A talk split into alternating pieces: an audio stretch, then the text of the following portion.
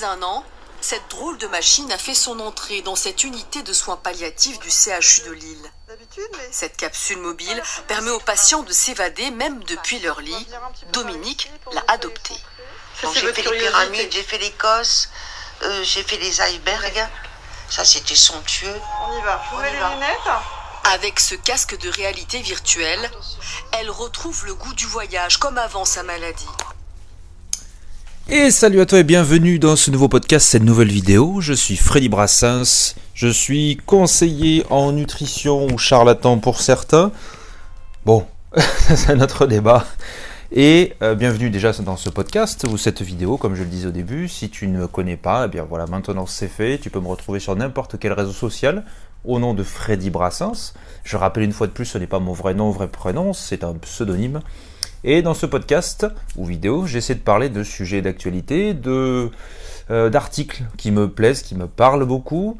Je suis un ancien obèse, j'ai perdu beaucoup de poids en quelques années.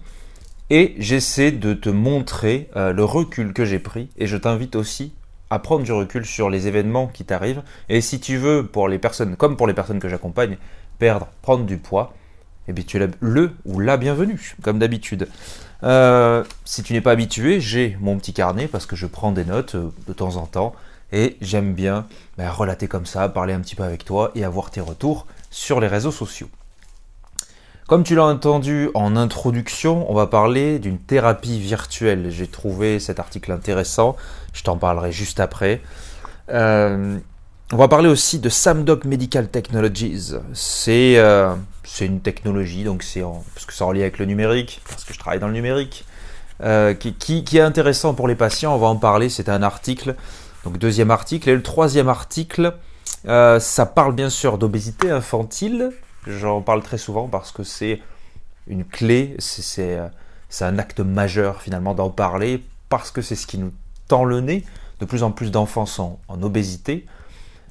Et c'est à partir de là en fait que tout commence. Donc c'est peut-être aussi à partir de là qu'il faut soigner le mal avec des conseils que l'on peut te prodiguer et des attitudes à avoir. Donc d'obésité infantile et euh, du, régime méditerranéen. On va en parler un petit peu, j'ai l'article pas très loin de moi. On va parler aussi de... Là, ça va être le côté euh, de mon petit moment de réflexion. Des fois, tu vois, je me note quelques mots, quelques phrases et je me dis, ah, il va falloir que j'en parle. Et là, ça va être euh, pourquoi il faut rester gentil avec les gens? D'abord, je vais développer ça quand même. Et on verra, euh, si j'ai le temps aussi, je te, te parlerai finalement encore de moi, où je me suis posé la question, suis-je le meilleur? Suis-je le meilleur? On se retrouve plus vers la fin du podcast. Ok, donc on va commencer, recommencer, donc je ne vais pas te passer tout l'épisode hein, de ce que tu as entendu en introduction, je vais encore te passer euh, quelques petites secondes, désolé pour les coupures, c'est parce que je bouge le micro. Hein. Hop. Tu vas peut-être voir ma tête de près si tu es en vidéo. Allez, bon voyage. La thérapie est encadrée. Sous le regard des soignantes, Dominique part pour l'Amérique latine. Immersion totale grâce à des capteurs. Il y a même les odeurs et le vent. Oh, bien ça, pour me toucher. Moi j'adore. Équipée d'une tablette, sa sœur l'accompagne. Oh là là, c'est beau par là. C'est beau. Ah. C'est comme si j'étais dedans, Manu. D'accord. Ok. C'est super. Oui, t'as envie. Ok, donc on va pas aller plus loin, on va parler un petit peu de ça. C'est un article France Info, donc tu peux le retrouver très facilement en tapant sur Internet. Hein. Et en fait, c'est un gars, il s'appelle Xavier Melin, qui a inventé cette technologie. Alors, la technologie n'est pas nouvelle en soi, mais il rajoute des petits paramètres. Donc, euh, réalité virtuelle. Donc tu as l'image dans un casque, un casque VR, c'est ce qui se fait beaucoup et ce qui va se faire de plus en plus avec les années qui arrivent. Tu as peut-être entendu parler du métaverse, donc de ce monde virtuel finalement, qui peut nous apporter quelques petites choses. Et là notamment, eh bien, ce qui a été rajouté, donc d'habitude on a le son, l'image, et là c'est l'odeur, les sensations. C'est des choses qui se développent petit à petit, qui sont parfois dans quelques cinémas aussi, et ça permet par là euh, il me semble d'ailleurs, oui voilà, c'était, par contre ça a un coût, on va en parler directement, hein, c'est 8000 euros la location par an, donc pour le, petit casque VR. Et ce qui est intéressant aussi, c'est que grâce à ça, il y a des études qui sont en cours pour que ça soit plus tard reconnu comme euh, thérapie, comme thérapie médicale. Parce que les personnes comme la personne que tu as entendue avant, qui sont malades, qui sont en thérapie, ont besoin de s'évader. Pourquoi? Parce que la douleur est là, les symptômes sont là de leur maladie, et tu le sais peut-être très bien quand tu pars en voyage, soit très loin, soit même quelques heures, une journée, deux, trois jours, quand tu pars un peu loin, eh bien ça te fait du bien parce que tu vas respirer, tu vas penser à autre chose, voir d'autres images, renouveler euh, tes images mentales, ton cerveau. Eh bien là, c'est la même chose. Donc si le virtuel, si le numérique peut apporter des choses, pourquoi ne pas s'en servir? Alors il y a toujours des gens, bien évidemment, qui vont être contre ça parce que c'est numérique, c'est pas vrai, etc., etc. C'est quand même un apport pour des personnes à mobilité réduite et qui ne peuvent pas bouger, qui n'est pas négligeable je me mets un petit peu à leur place, quelques minutes à leur place, et je me dis, si on m'apporte dans mon lit, dans ma chambre d'hôpital, qui coûte peut-être une blinde, cette chose-là, donc à voir déjà comment les personnes l'ont, hein, est-ce qu'il y a une location aussi pour elles, est-ce qu'il faut qu'elles payent Ça fait partie de la thérapie. C'est est-ce que pendant quelques minutes, je ne peux pas m'évader? Et elle a fait plusieurs, euh, comme elle disait, la dame, celle-ci en tout cas, elle a fait plusieurs voyages, hein, par exemple l'Écosse, etc. Est-ce que quand on va voyager, alors c'est sûr, on a des sensations qui sont palpables, qui sont physiques, mais en même temps très émotionnelles. Je sais que à chaque fois que je pars quelque part, j'ai besoin de me poser quelques minutes et prendre conscience de me dire ouais, je suis là. Ça peut être un endroit euh, pas très très loin. Euh, je sais pas, là je suis à Bordeaux, euh, je vais dire à La Rochelle. Je me cale à La Rochelle.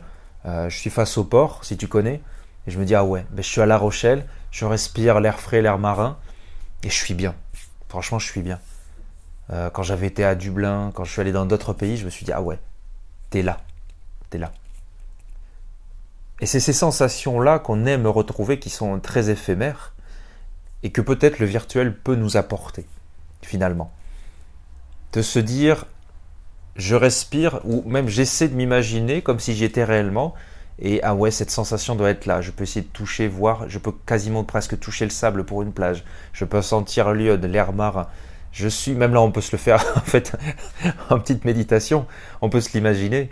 Mais moi, ça me plaît. Ces choses-là me plaisent. Parce qu'il y a tout un côté numérique, moi, qui ne me plaît pas. Et tout un autre qui me plaît énormément. Parce qu'il peut y avoir énormément d'avancées. Et si je te donne même un contre-exemple, du coup, de ce qui ne me plaît pas, c'est euh, ce qui va se développer actuellement donc moi je ne regarde pas la télévision, et je souhaite ne pas la regarder, de ne pas en avoir, euh, pour multiples raisons, mais déjà elle ne me sert pas. Et en fait les possesseurs de box, et c'est ce qui va se développer là, vont avoir, euh, sur les mois et années qui arrivent, des publicités qui sont ciblées. Donc concrètement, tu habites à Marseille ou tu habites à Bordeaux, tu ne vas pas avoir les mêmes publicités, je sais pas, de Noroto par exemple, alors on va te dire Noroto Marseille sans cibler directement apparemment pour l'instant, ou Noroto Bordeaux, et tu vas avoir ça en perpétuel, euh, enfin ça va être perpétuel. Tu vas avoir des annonces aussi par rapport à ta géolocalisation, parce qu'ils te géocalisent. Ils savent si tu as un véhicule, ils savent si tu as des enfants, etc., etc., etc. Et tu es pisté. Tu es pisté, alors on le sait déjà, mais là ça va être encore plus intime dans la maison, même si on le sait déjà. Mais c'est cibler des publicités pour toi et directement comme sur Internet finalement. Et ça me dérange beaucoup. Le numérique, c'est de la publicité, hein, ça sert pour de la publicité, mais je trouve qu'il y a des, barrières à ne pas dépasser. Certes, c'est un autre débat, on n'est pas là pour ça. En tout cas, moi, la thérapie virtuelle, je trouve que ça, c'est nécessaire. C'est nécessaire. Bon, on va passer à l'autre, chose. Donc, je vais regarder pour l'article. Hop, alors l'article, s'il veut bien charger, ça serait mieux. Je ne sais pas si c'est pas BFM TV. Bon, désolé pour la, référence, l'article qui ne veut pas charger, mais ah si, mais on va improviser sinon, c'est pas un souci. Donc, je te lis le titre, c'est Check-up santé, Samdoc Medical Technicals, Technologies, pardon, développe des solutions numériques d'observation et d'analyse clinique des patients en temps réel. Donc là, tu as une petite vidéo, donc Check-up santé, hein, tu tapes. J'avais noté quelques petites choses, et voilà, l'idée c'est... Euh, alors, le, la machine exacte s'appelle Nova. Et finalement, c'est comme s'il y avait un capteur au-dessus du patient qui récupère l'image en temps réel. Il faut imaginer ça pour des personnes qui sont souvent alitées et où le, le, que je dis pas, oui, le réanimateur ne peut pas être en continu avec lui, il doit aller à plusieurs choses. Et finalement, ce capteur-là va faire que ça, que ça analyse euh, le, comment dire, la santé de la personne, la santé de la personne, et ça peut détecter s'il y a de la douleur ou de l'anxiété, l'intensité même de la douleur. Euh, et ça, c'est directement donné au réanimateur qui peut alors intervenir en fonction. Euh, voilà, c'est ça, ça j'avais bien noté aussi. C'est surtout pour des patients qui sont inconscients, qui sont intubés. Et apparemment, ils ont remarqué que d'avoir ces capteurs-là, ça réduit la mortalité et ça surtout réduit les séjours. Donc d'un côté, ça peut améliorer au niveau de la santé parce que c'est de l'observation, hein, de l'observation concrètement. Donc c'est un apport pour la médecine, mais aussi ça réduit les séjours, donc moins de mortalité, moins de coûts. Là encore une fois de plus, c'est un apport intéressant, primordial, je trouve, pour la médecine. Ça apporte quelque chose à l'humain, ça ne le comble pas ou ça ne le remplace pas, ça lui apporte des choses. Et c'est à ça que sert le numérique. C'est ça qu'il ne faut pas oublier et que beaucoup, et que beaucoup oublient, c'est que le numérique reste un ensemble d'outils à la disposition de l'humain que l'humain a créé. Parce que pour que la machine prenne le dessus sur l'homme, à part dans le virtuel, des choses qui peuvent ressembler à l'humain, ça on l'a déjà vu, hein, tu tapes sur Google, tu vas vite trouver des choses. Mais remplacer la machine, il faut se le dire, c'est pas demain que tu vas voir iRobot. Concrètement, ce film, si tu ne le connais pas, regarde-le. C'est quand même intéressant. Hein. Toute une chose intéressante. Mais avant de se dire, ouais, la, machine va remplacer l'homme, je pense qu'il faut énormément se poser de questions, comme on le fait depuis la nuit des temps, énormément se poser de questions sur l'humain et l'humanité en elle-même. Et je pense qu'on résolvera des, petites choses. Mais en tout cas, je t'invite à taper donc SamDoc Medical Technologies et tu auras une petite vidéo, BFM TV ou peut-être d'autres articles, hein, qui va t'apporter des petites choses. Et, euh, l'interview est très court, hein, mais très intéressant, et ça permet de voir autrement les choses. Ok, on va passer sur le troisième article, où ça parle d'obésité infantile et du sud de l'Europe. Hop, si je retrouve ma souris, bam. Alors, obésité infantile, je te lis l'article là le sud de l'Europe dit adieu au célèbre régime méditerranéen. Euh, donc ça c'est l'indépendant. L'article c'est de l'indépendant. Un rapport de Save the Children, waouh quel accent de merde, paru ce vendredi indique que les enfants, donc euh, vendredi dernier, indique que les enfants suédois sont en réalité les plus proches du célèbre régime méditerranéen en Europe. Euh, donc ça nous explique des petites choses. Le régime méditerranéen, considéré comme l'un des plus sains au monde, serait en train de disparaître notamment chez les jeunes générations. Cette augmentation basée sur la consommation de produits tels que le poisson, les légumes et l'huile d'olive, donc c'est ça le régime méditerranéen, hein, c'est, en gros un régime alimentaire très équilibré, est aujourd'hui rattrapé par le régime occidental préférant le sucre, les fast-foods et la boisson gazeuse. Et c'est bien sûr là qu'on va te parler d'obésité infantile parce que beaucoup de choses passent par là, concrètement, en lien avec l'éducation, l'éducation à l'école, l'éducation des parents. Alors attention, éducation à l'école, c'est peut-être pas le terme que j'aurais dû employer parce que les parents pensent qu'il y a de l'éducation. C'est pas de l'éducation. C'est on instruit les enfants à l'école et on ne les éduque pas. Malheureusement, la réalité fait euh, que c'est autre chose. Ok. L'Espagne au centre des préoccupations. L'Espagne se place dans la tête des classements européens concernant l'obésité infantile. Voilà. Euh, donc toujours pareil, une enquête de 2021 sur l'impact de la crise du Covid sur l'alimentation des enfants en Espagne révèle que 28,1% des moins de 18 ans seraient en surpoids dans le pays, en Espagne. Ce phénomène affecte la santé physique, mais aussi la santé mentale, pouvant engendrer de la dépression. C'est des choses que je te répète souvent, mais tout ce que tu as dans l'assiette influe bien évidemment sur ton esprit, sur ton psychologique. Et tu commences à savoir que, que j'utilise beaucoup ce terme.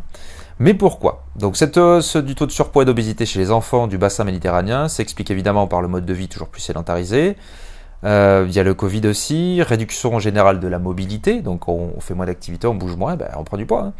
Forcé par la fermeture des écoles, annulation des activités, etc. etc.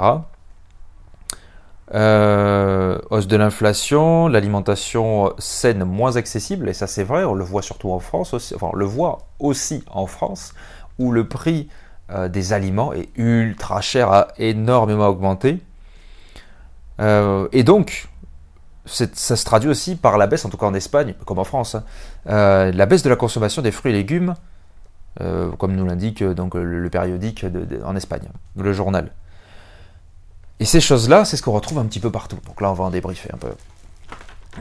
Est-ce que j'avais mis d'autres choses? Oui.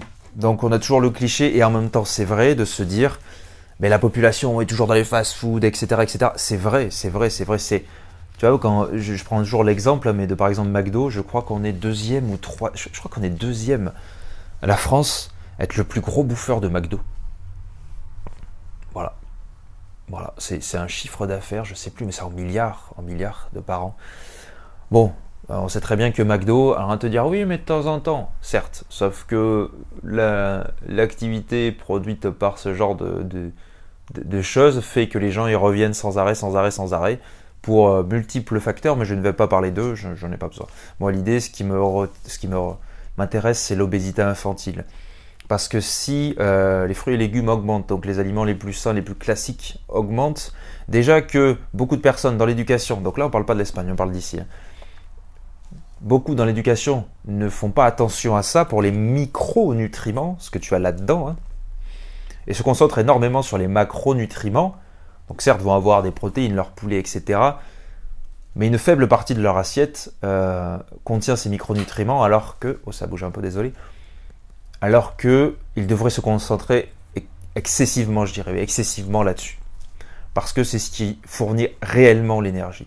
C'est pas parce que tu manges tes 25 euh, grammes de protéines à chaque repas que tu vas aller bien. Concrètement, non. Parce qu'il y a tous les petits micronutriments derrière qui vont faire que ça va s'attacher à toi, tous ces, tous ces macronutriments. Je ne vais pas déblatérer de ça là-dessus, j'en ai assez parlé. Une fois de plus, prends du recul, tape macronutriments, tape micronutriments sur Google ou un autre moteur de recherche, tu vas vite comprendre. Et moi, c'est ce qui me dérange. Donc, je, regarde une fois de plus, je prends du recul, mais je regarde aussi à mon échelle. C'est que il y a l'éducation, il y a, il y a beaucoup de personnes que je n'écoute plus parce que clairement elles me gonflent, mais qui, quand on dit euh, les, euh, comment dire, par exemple les grosses chaînes de fast-food comme McDo, Burger King, euh, Starbucks, peu importe, toutes ces choses-là, vont fournir à foison de la nourriture on ne peut pas leur en vouloir parce qu'ils ne font que du marketing. Alors j'entends, il y a une idée d'argent, mais à un moment, il faut quand même arrêter la chose et se dire, alors clairement McDo le fera jamais, hein, mais se dire, on incite toujours plus et on sait comment euh, l'humain derrière et qu'il est corrélé avec certains, certains comportements. Et c'est pour ça qu'il y a une addiction et que les gens vont y retourner sans arrêt, sans arrêt, sans arrêt. Alors que personnellement, je trouve qu'il n'y a aucun goût. Mais c'est un détail. Et à la fois, bien sûr, on ne force pas les gens. Mais euh, des études depuis des dizaines d'années ont bien montré qu'il y a une corrélation entre les publicités qui sont montrées avec des images, alors je ne trouve plus le terme, mais qu'on va montrer un petit peu à droite à gauche, on va le retenir et on se dit, hop, hop, ça, ça me fait penser à ça, bon moment, ben, je vais aller acheter McDo, ben, je vais aller acheter ça. Et du coup, on se nourrit mal parce qu'on mange soit ça, ou soit on se concentre sur ces macronutriments, on manque de micronutriments et on va vite avoir des fringales. Et qu'est-ce qu'on va faire? Attention, je m'inclus dedans. On va manger des, merdes à foison. Voilà, tu vois, et j'essaie, une fois de plus, même moi, je me remets en cause parce que ça m'arrive hein, de temps en temps, clairement, de, manger de la grosse merde. Euh, bien sûr, j'essaie d'équilibrer après, c'est pas un souci. Mais je dis déjà que la, société a quand même un minimum d'empreinte sur moi. Alors j'imagine les personnes qui ne, sont pas, qui ne sont pas éduquées à ça, ou qui ne veulent pas, ou qui ne peuvent pas être éduquées à ça, j'imagine ce qu'ils endurent, comme moi je l'étais il y a quelques années. Donc ça c'est une réflexion qu'il faut, je pense, se faire avant de juger, ben oui c'est la faute du consommateur, ben oui c'est la faute de, celui qui fabrique. Une fois de plus, prends ce recul-là, prends ce recul-là, et dis-toi qu'est-ce qui est bien pour toi pour fonctionner correctement? Et s'il y a des choses qui te dérangent, moi je prends le, thème de la nutrition, hein, mais comme beaucoup d'autres, s'il y a des choses qui te dérangent dans ton quotidien, qu'est-ce que tu peux faire pour les arranger Tout simplement, qu'est-ce que tu peux faire? Donc ça c'était sur l'obésité infantile. Euh, oh ouais, je vais quand même faire ce thème. J'ai hésité, mais euh, pour, un autre podcast, mais je vais quand même le faire, oui, sur... Euh, rester gentil avec les autres. J'avais vu une vidéo sur TikTok, finalement, qui disait qu'il fallait rester gentil avec les gens.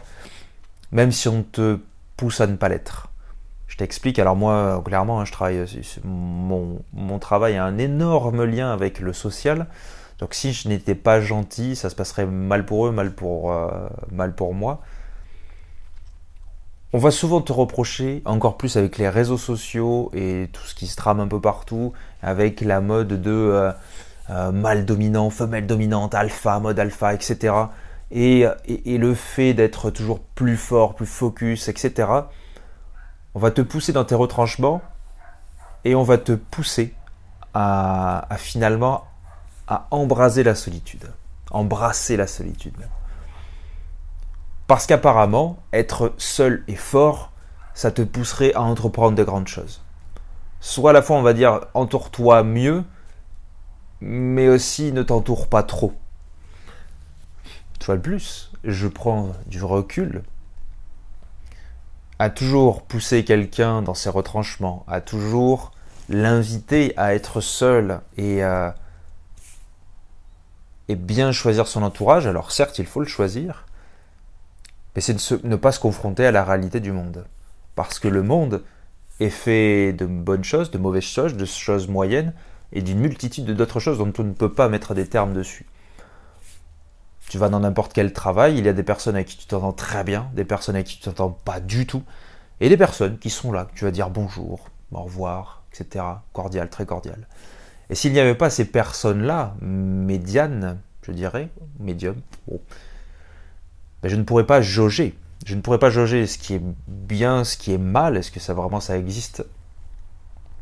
Je ne pourrais pas juger les personnalités de certains, je ne pourrais pas jauger ce qui me convient au fond. Donc ce que je te dis, c'est que justement d'être confronté à l'adversité, être confronté aux gens, c'est ce qui va t'enrichir. Même si des fois c'est chiant concrètement, et on a toujours tendance à se dire, putain, je vais m'éloigner d'eux, c'est des cons, putain, général le cul. Et concrètement, le fait, alors déjà de t'éloigner un peu, ça va te faire du bien, le fait de te dire, c'est des cons, je vais m'en éloigner, ça crée comme une certaine tension qui va te donner de l'énergie. Je pense que tu vois très bien ce que je veux dire. Quand par exemple tu travailles, je sais pas, dans un magasin et il y, a tes collègues qui, cassent les couilles. Ça, c'est un, un, de mes sujets. Quelqu'un te casse les couilles, et tu sais que cette personne, tu, ne vas clairement pas l'aimer et tu ne feras aucune soirée avec elle. Eh bien, le fait de ne pas l'aimer, peut-être pas détester, mais des fois pas très loin. Le fait de ne pas apprécier cette personne va créer une certaine tension, une certaine énergie qui va faire que peut-être tu vas te rapprocher d'autres personnes qui ont les mêmes pensées et tu vas pouvoir discuter, créer des affinités.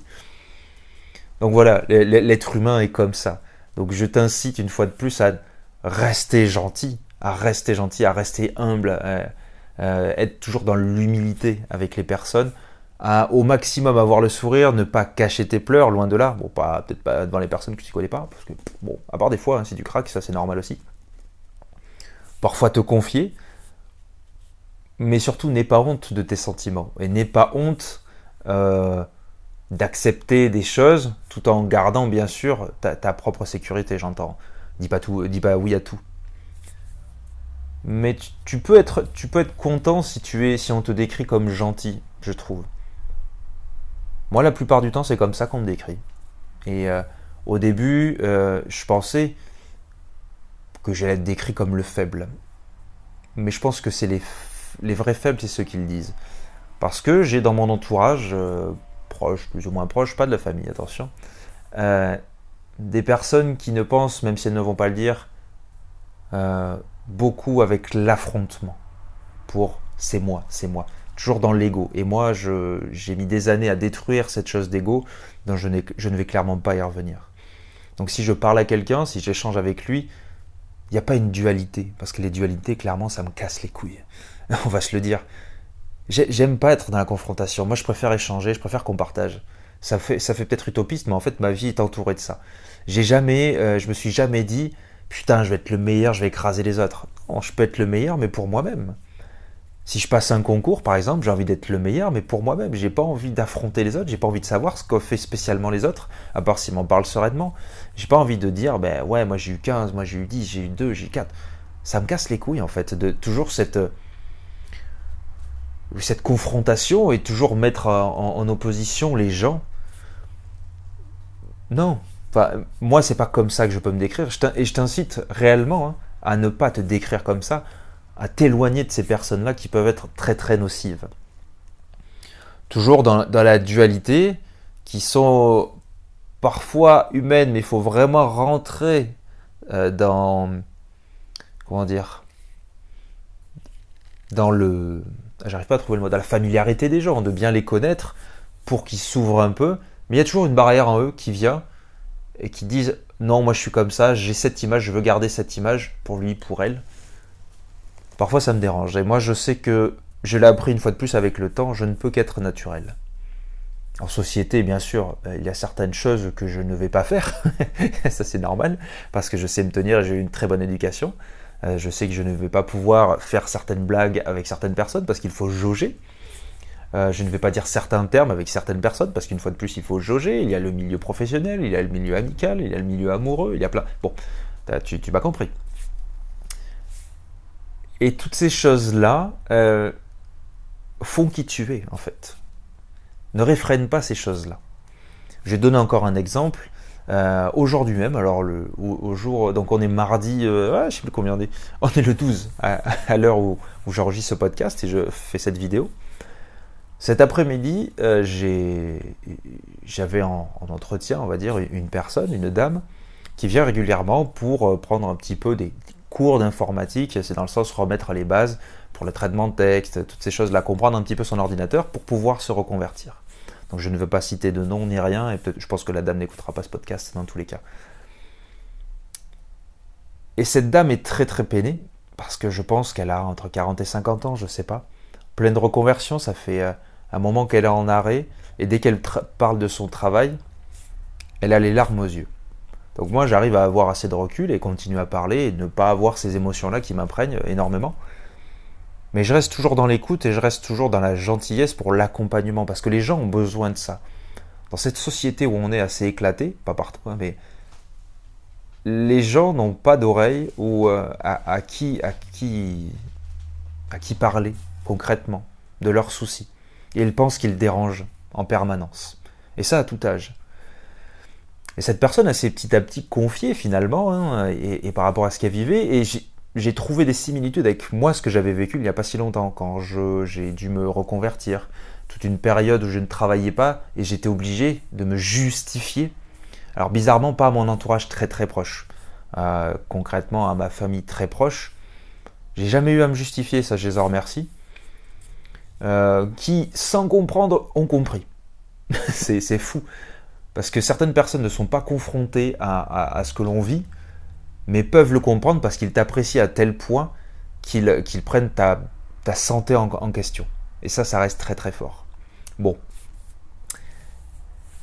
Et l'idée, c'est que cette dame avait eu la même chose. Même si, euh, son, donc elle me son fils, son mari, ne, ne lui en parlait pas spécialement, ne lui mettait aucune pression, elle, elle se sentait redevable et de, se justifier à, côté d'autres personnes qui ne font que travailler, qui sont encore dans ce train-train-là, et à se sentir nulle, sans compétence. Comme beaucoup qui viennent finalement me voir dire Oh, je suis nul. Alors, il y en a, c'est pour jouer, hein, l'humour, hein, c'est marrant. Mais euh, d'autres, c'est parce qu'ils le pensent réellement. Et je suis là aussi un petit peu pour leur dire Bah non, en fait.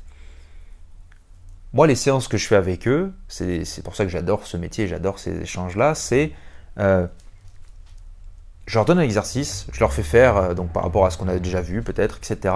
Et ils vont me répéter ce qu'ils ont fait pour leur faire prendre conscience du travail qu'ils ont accompli eux-mêmes. Même si je les ai un peu guidés, c'est normal, je suis pas là pour rien. Mais c'est une fois de plus, à travers euh, ces choses-là, je reviens aussi, euh, je perds jamais le nord, L'écoute, l'écoute pour tout, dans toute société. Parce qu'on a tendance, une fois de plus, à te dire Oh, il me casse les couilles, oh, c'est chiant. J'entends toujours toutes les personnes qui travaillent dans le social, et je les comprends euh, énormément, parce que, plus que moi en tout cas, elles ont d'énormes pressions, et euh, le, les émotions des gens les imprègnent. Moi, pour l'instant, j'arrive à faire barrière. Je verrai hein, dans quelques temps. Mais restez humain, putain. Franchement, c'est peut-être la conclusion de cette chose. Restez humain. Bah, ça me fait mal une fois de plus de voir que même si même si c'est pas les trucs explicites, ça va être implicite. De ouais, moi je suis comme ça, je suis le meilleur et blablabla, et moi j'ai acheté ça, et ça c'est bien, et ça c'est bien, je suis installé là, etc. Les gens ont besoin de montrer ce qu'ils, euh, ce qu'ils possèdent. Les gens ont besoin de montrer leur titre. C'est concrètement ça. C'est donc on va critiquer le passé, etc. Mais c'est ce qu'on pourrait en apprendre. Hein. Euh, château fort, tout ce que tu veux. C'est à celui euh, qui sera le plus couillu. Et c'est dérangeant. Concrètement, c'est dérangeant. C'est peut-être la conclusion de ces choses-là. Je ne vais pas trop m'embarquer ailleurs. Mais tu auras compris euh, le, message de mon message, je l'espère. Et je vais finir sur la petite question que je me suis posée cette semaine. C'est, même si je pense que j'en reparlerai dans d'autres podcasts, c'est suis-je le meilleur, suis-je irréprochable? Donc là, je parle vraiment de moi. Parce que certes, je donne des conseils, bah, assez souvent, je fais des suivis euh, pour la nutrition, un petit peu l'activité physique, etc. Et on a toujours tendance parfois à se poser la question de la légitimité. Est-ce que je suis le meilleur? Bon, la question elle peut être vite répondue si tu as la référence. Euh, alors bien sûr que non, bien sûr que non, parce que tu vois, je ne suis pas le seul qui accompagne, je ne suis pas le seul conseiller en nutrition, euh, diététicien, coach sportif. Il y a tellement de termes alors qu'ils ne sont pas du tout les mêmes choses. Hein. On ne peut pas être le meilleur. Et si quelqu'un cherche à dire moi je suis le meilleur, lui il a tort, bon après à part c'est des énormités, je pense qu'il est dans le faux. Concrètement, je pense qu'il est dans le faux. Il y a beaucoup de choses moi qui me dérangent, par exemple chez les diététiciens. Et pour autant, ben, je reste moi dans mon analyse propre. Même si je n'aime pas trop ce qu'ils disent, je reste dans mon analyse parce que je suis convaincu moi de mon approche. Euh, je sais qu'il y a le côté euh, factuel finalement avec la science, euh, l'apport, je sais pas si tu parles de protéines, etc. L'intérêt en fait de toutes ces choses. il y a aussi le vécu et, la pédagogie aussi de ce que j'essaie d'apporter. De plus, je te le répète, hein, moi je ne te vends absolument aucun rêve, je te dis les faits comme je le ressens, parce que c'est beaucoup de sensations, de ressenti envers toi, surtout quand je vais faire un bilan déjà. Et on va y aller humainement. Concrètement, on y va humainement avec les personnes que je suis. C'est adapter petit à petit. Se dire, mais telle personne a besoin de ça, et ça, et ça, et ça. Je ne suis pas un vendeur de rêves, je suis pas. Comme je te disais au début, euh, le mot charlatan. Alors, on me l'a jamais dit hein, que j'étais un charlatan, mais certains peuvent le penser parce que beaucoup de choses fleurissent sur les réseaux sociaux. On te dit, tu peux être formé en temps de temps, blablabla. Certes, certes, certes, certes. Tu peux être formé, tu peux avoir des formations courtes. La mienne n'a pas duré 10 ans, hein. Mais t'as beau avoir une formation, tu peux ne pas avoir les compétences. J'aime bien faire le distinguo. Tu peux faire une formation ultra longue, ultra courte, tu n'auras peut-être pas les mêmes compétences parce que tu n'as pas le même vécu, tu n'as pas les mêmes appréhensions, tu ne euh, travailles pas de la même façon. Moi, j'ai ma façon de travailler que j'observe, je prends toujours du recul, comme je te dis tout le temps, dans tous les podcasts, toutes les vidéos que tu vas voir, je prends énormément de recul. Et je me dis que ça sert, ça marche pour des personnes. Pourquoi est-ce que je ne continuerai pas? Et on va toujours se comparer. Alors, j'ai pas un physique de dingue, euh, j'ai pas une qualité de vie irréprochable, je suis tout simplement humain. Et moi, je vais pas me prétendre parfait, à tout savoir, parce que c'est faux. Concrètement, c'est faux. Je sais des choses, je sais t'accompagner, parce que je travaille sur ma pédagogie. J'essaie de t'apporter des informations, mais je ne sais pas tout. Et celui qui sait tout, je pense qu'il ne sait absolument rien de la vie. Est-ce qu'on va pas finir sur cette phrase magnifique? Bref, j'espère que ce podcast en tout cas t'aura plu. N'hésite pas, comme d'habitude, à le commenter ou à m'en parler sur n'importe quel réseau social au nom de Freddy Brassens. Donc, j'essaie d'être régulier pour certaines choses. Donc, le podcast, c'est sûr, c'est tous les lundis à 8h. Ça, c'est carré. Après, je vais essayer de développer petit à petit des vidéos. Donc, mettre cette vidéo en ligne, en général, sur un milieu de semaine. Mais je pense que je vais commencer à la découper en plusieurs parties et l'étaler sur toute la semaine. Question marketing, les gars. Bref, sur ce, passe une euh, bonne journée, soirée, je sais pas quand c'est que tu m'écoutes, et à très bientôt sur n'importe quel réseau social ou tous les lundis pour ce podcast à 8h.